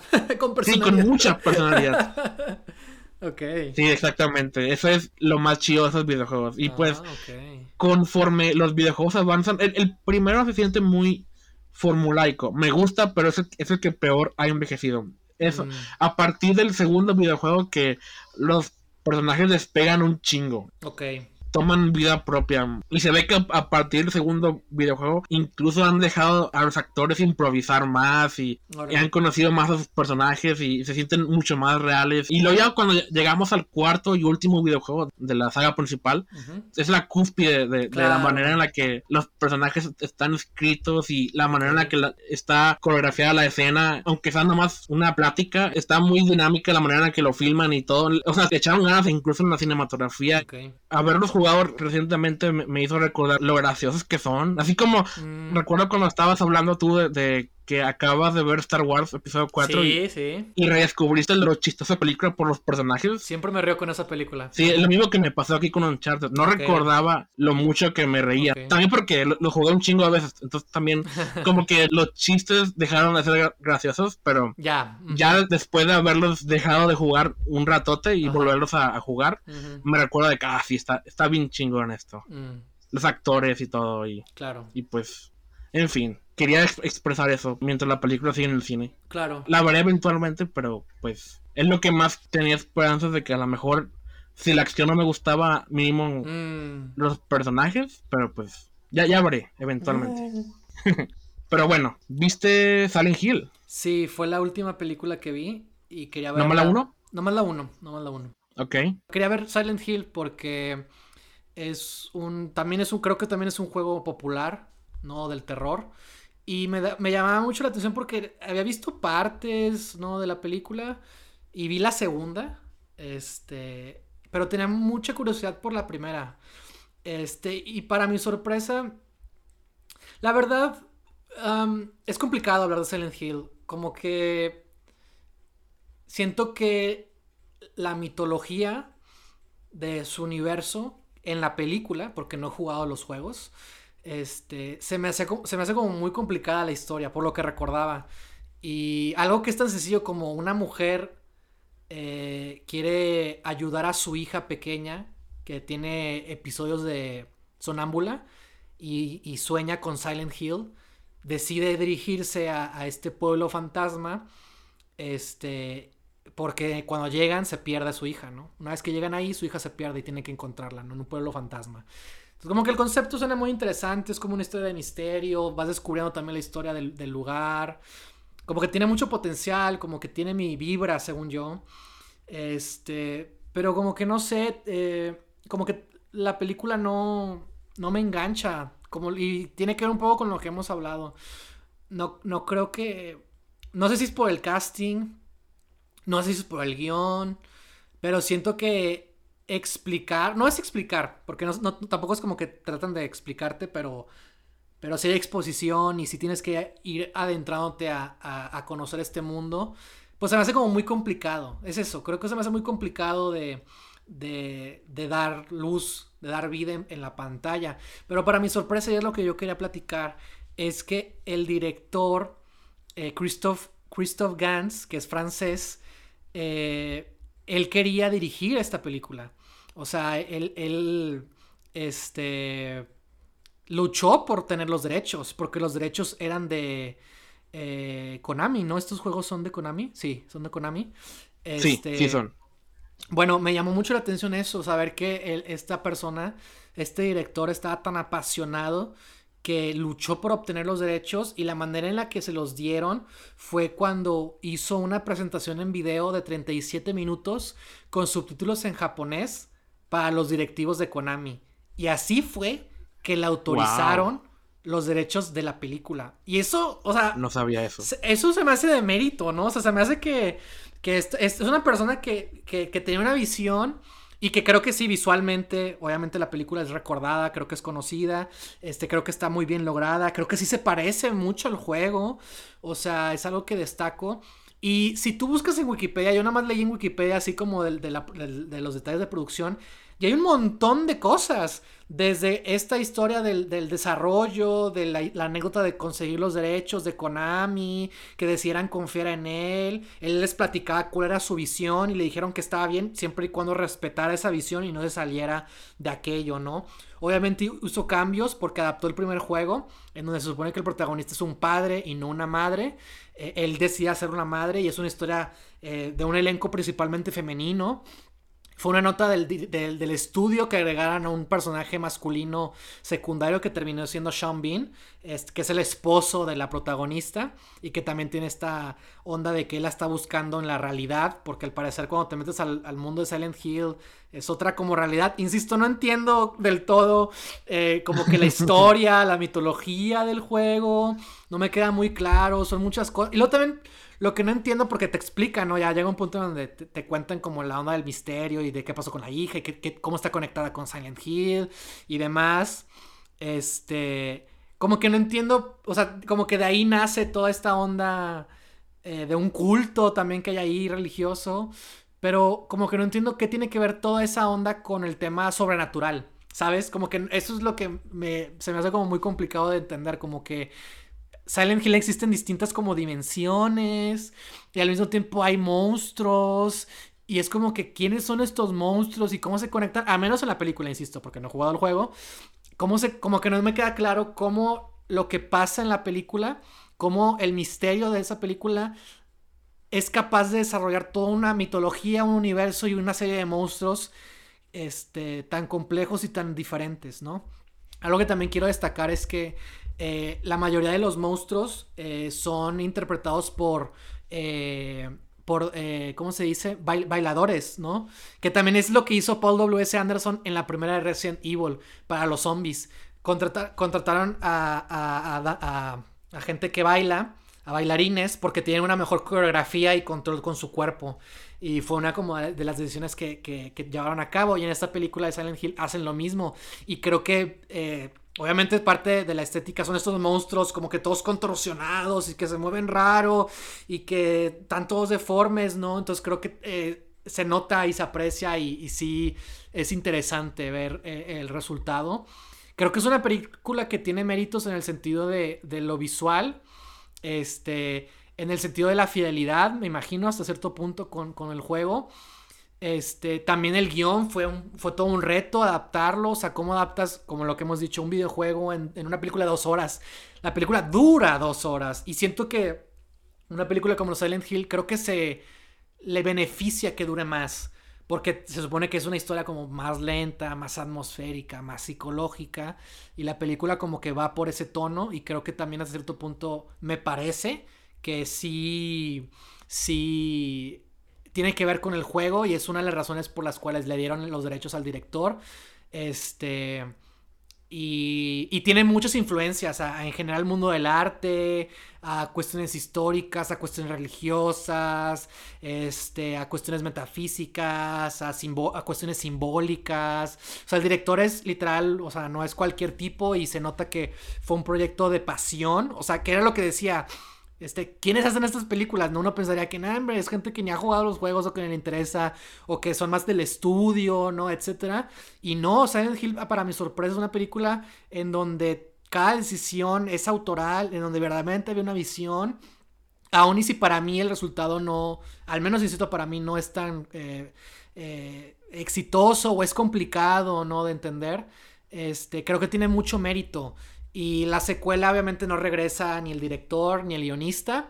Pero el director eh, de la primera sigue manifestando interés en hacer otra adaptación del juego. Y él habla justamente de todo eso, porque él jugó los juegos e incluso hay momentos en donde estaban grabando que se podía jugar con una televisión y su PlayStation 2 ciertas secuencias del juego y se las mostraba a los actores para que supieran que, eh, eh, cómo iba a moverse la cámara o qué era lo que iban a llevar a cabo. Entonces, insisto, es una persona que estaba apasionada, es una persona que tiene una visión, es una persona que se ganó, que se ganó los derechos de adaptación del juego y eso para mí le da muchísimo mérito a, él como persona, incluso a su, a su película. Aún y si para mí es como, es como difícil de, de entender o, es una experiencia como, como ardua, ¿no? Como no tan... Y creo que también eso es, es, es eh, eh, debería ser así, ¿no? No puede ser una película convencional esta, ¿no? O sea, no puede ser una película como que muy así de, de estructura. O sea, creo que es una película que se puede tomar esas libertades en experimentar y demás. No sé hasta qué punto fue intencional o no, pero eh, creo que hay mucho mérito en esta película. Y, quería mencionarla más que nada, no tanto por si me gustó o no, sino para hablar del mérito detrás de ella y de que sí hay adaptaciones en cine que las hace gente que está apasionada, que es fan, que ha jugado los juegos y que se ha ganado incluso los derechos eh, para adaptarla a cine. Entonces creo que, no sé, me pareció algo digno de compartir y, y pues nada, espero que también les dé interés por la película.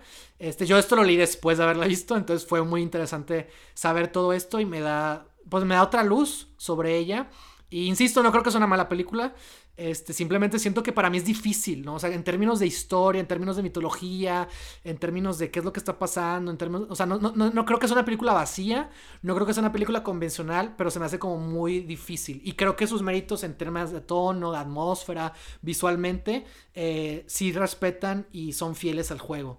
Entonces, yo creo que como de alguna manera, a cierto punto, conclusión es que hemos visto una variedad de, de adaptaciones eh, de películas eh, basadas en videojuegos y como que cada una con ciertas visiones, incluso encontramos patrones, ¿no? De los que pudimos hablar con, mucha libertad y demás. Entonces, este, pues no sé, o sea, siento que, eh, como hemos dicho antes, ¿no? El tema de la personalidad, o sea, los actores, del casting, pero también de la visión autoral, de, que, de quiénes son las personas que están detrás de estas películas, este, eh, y también me llama la atención que Silent Hill es un francés, por ejemplo. No, es un, no son gringos, ¿no? O sea, así como en Resident Evil también el interés era de unos alemanes, ¿no? Y independientemente de lo que hicieron con ellas o no, este, me llama mucho la atención eso. ¿Quiénes son las personas que están detrás de esas películas, ¿no? Y cuáles son como sus intenciones o sus motivos, etcétera, ¿no? Entonces, este, no sé, siento que... Eh, agradezco mucho haber hecho este episodio. La verdad es que al principio lo vi como que con esta misma con este mismo sesgo de que, ay, ¿por qué ver películas que quizás no son tan buenas? O no sé cuáles son las buenas, o ni siquiera conozco los juegos, o, ¿sabes? Pero como verla con esta, esta mentalidad, ver las secuelas de Resident Evil una tras otra, fue, fue muy interesante, fue muy divertido. Ver la, la, el reboot también fue muy interesante y fue muy divertido porque era otro enfoque. Igual con Lara Croft Tomb Raider es lo mismo. Y con Silent Hill me parece importante porque pues sé que es un juego de terror de los más populares conocidos y me llama mucho la atención sobre todo ver la primera película que sentía que había como más ambición y fidelidad y descubrir toda esta historia se me hizo como muy muy interesante. Entonces al menos yo siento que estoy muy contento de haber hecho este episodio, de haber hecho este reto, de haber visto estas películas y de descubrir cosas nuevas que la verdad no tenía ni idea y encontrar esos patrones sobre todo de qué es lo que hace que funcionen, ¿no? Que al final del día es que estén adaptados a videojuegos o no, no importa, como lo que hemos dicho, ¿no? Sino importa este, cómo están aprovechando el medio para contar una historia que, que existe en otro medio para empezar, ¿no? Entonces, este, pues nada, estoy muy contento de este episodio y y fue muy interesante por todo esto. Y hasta me dan ganas de ver más películas, ya por, por, por mérito propio, por ver cómo les fue, por, verlas como lo que son, ¿no? Al final del día, películas. Películas que tenían ciertas intenciones, películas que tenían ciertos, que tenían ciertos méritos, o que lograron ciertas cosas, o que no les fue tan bien, porque muchas de ellas no les, ha ido, no les fue tan bien en su momento. Entonces como que es interesante juzgarlas años después y encontrarlas verlas ya con, no con la presión de en su momento, ¿no? De lo que, ah, es la, la primera adaptación en cines de Silent Hill, ¿no? Es la primera adaptación en cines de Resident Evil, ¿no? O sea, sino ya como, bueno, fueron lo que fueron, ¿no? Pero, ¿qué, qué opinamos de ellas ahora, ¿no? ¿Qué podemos encontrar de ellas ahora, ¿no? ¿Qué, nos, qué nos deja esta, estas lecciones para pues esperemos las futuras adaptaciones que vengan, ¿no? Ah, yo también estoy muy contento con cómo salió ese episodio. Creo que sí nos dio mucho de qué hablar, ¿no? Exacto. Muchas conclusiones que, no sé, llámame loco, pero no creo que un videojuego sea más difícil de adaptar que un cómic o una, un libro. Es un medio creo que está ya muy encaminado a hacer una película porque es visual y tiene sonido y, y tiene actores, ¿no? Que, que ya le dieron vida a sus personajes. Creo que nomás es darle un enfoque con estructura de película, con un buen guion que funcione en tres actos y que tenga sentido por sí solo. Y, o sea, hacer una película en general es difícil, pero bueno, depende del videojuego, pero no suena particularmente difícil adaptar un videojuego. Digo, o sea, nunca lo he hecho, pero es hacer una buena película dentro del género que estás tú haciendo, ¿no? Claro, sí, ándale, sí. Si es un videojuego de terror, haz una buena película de terror. Si es un videojuego de acción, haz una buena película de acción. Y así. Yo creo que The Last of va a funcionar el otro año. Sí, muy probablemente. Sí, Arkane es para mí hasta ahorita la mejor adaptación de un videojuego que he visto. Yo no sé nada del videojuego del que está basado, pero como serie por sí sola está increíble. Arkane es genial. Si alguien no la ha visto, debería verla. Aunque no sepa nada del material, es una muy buena serie. Y es que de eso se trata, ¿no? Muy buenos personajes, sí. Que, sí, que no dependa del juego, o sea, que que independientemente de si es muy fiel o no, o toma ciertos elementos prestados, pueda funcionar como una serie o como una película o como una película de género, ¿no? O sea, independientemente del, del pues sí, del género en el, que esté eh, inscrita, pues, ¿no? Y bueno, en, general, yo vivo bajo la filosofía de que cualquier idea, por más tonta o ridícula que suene, claro puede funcionar para una película o serie o lo que sea. Cualquier cosa puede funcionar si tú lo sabes ejecutar. Y si tú no lo supiste ejecutar, no, no es porque la idea sea infilmable, sino que tú no eres la persona correcta o esa no fue la visión correcta o etcétera, etcétera. Pero yo no creo que nada sea inadaptable o infilmable. Y tampoco creo que hay una sola manera de ejecutar una idea. Eso es importante. Hay un chingo de maneras de, manejar cierto material y depende de la creatividad y el manejo de tus habilidades en, ese medio. No es que por alguna razón han fallado por circunstancias que no tienen nada que ver con el material del que están basados. Claro. Pero bueno, ya cuando tengamos una muy buena adaptación, que todo el mundo esté de acuerdo que esta funcionó y sea a, gran escala, a lo mejor para bien o para mal también. Este, Exactamente. Me imagino que van a empezar a sacar nuevas adaptaciones y a lo mejor vamos a estar igual de hartos de lo que estamos hartos de Marvel ahorita. Entonces, pero bueno, me, gustaría al menos tener buenas versiones de lo que me gusta, ¿no? Sí, va a ser muy interesante, sobre todo con The Last of Us, ver que ver si cambia el panorama. Yo creo que sí, está en buenas manos, entonces pues habrá que ver. Pero bueno, gracias por escucharnos. Víctor, ¿dónde pueden encontrar estos episodios? ¿Dónde pueden escucharnos? Nos pueden encontrar en Anchor, Apple Podcast, Google Podcast, Spotify, YouTube y en Facebook cuando hay entrevistas. Y pues nada, estén al pendiente de, lo que estamos haciendo, se vienen cosas muy buenas, estamos muy emocionados con este año, con lo que se viene. Y pues nada, gracias por escucharnos, gracias por acompañarnos y esperen el siguiente episodio. Nos vemos. Bye.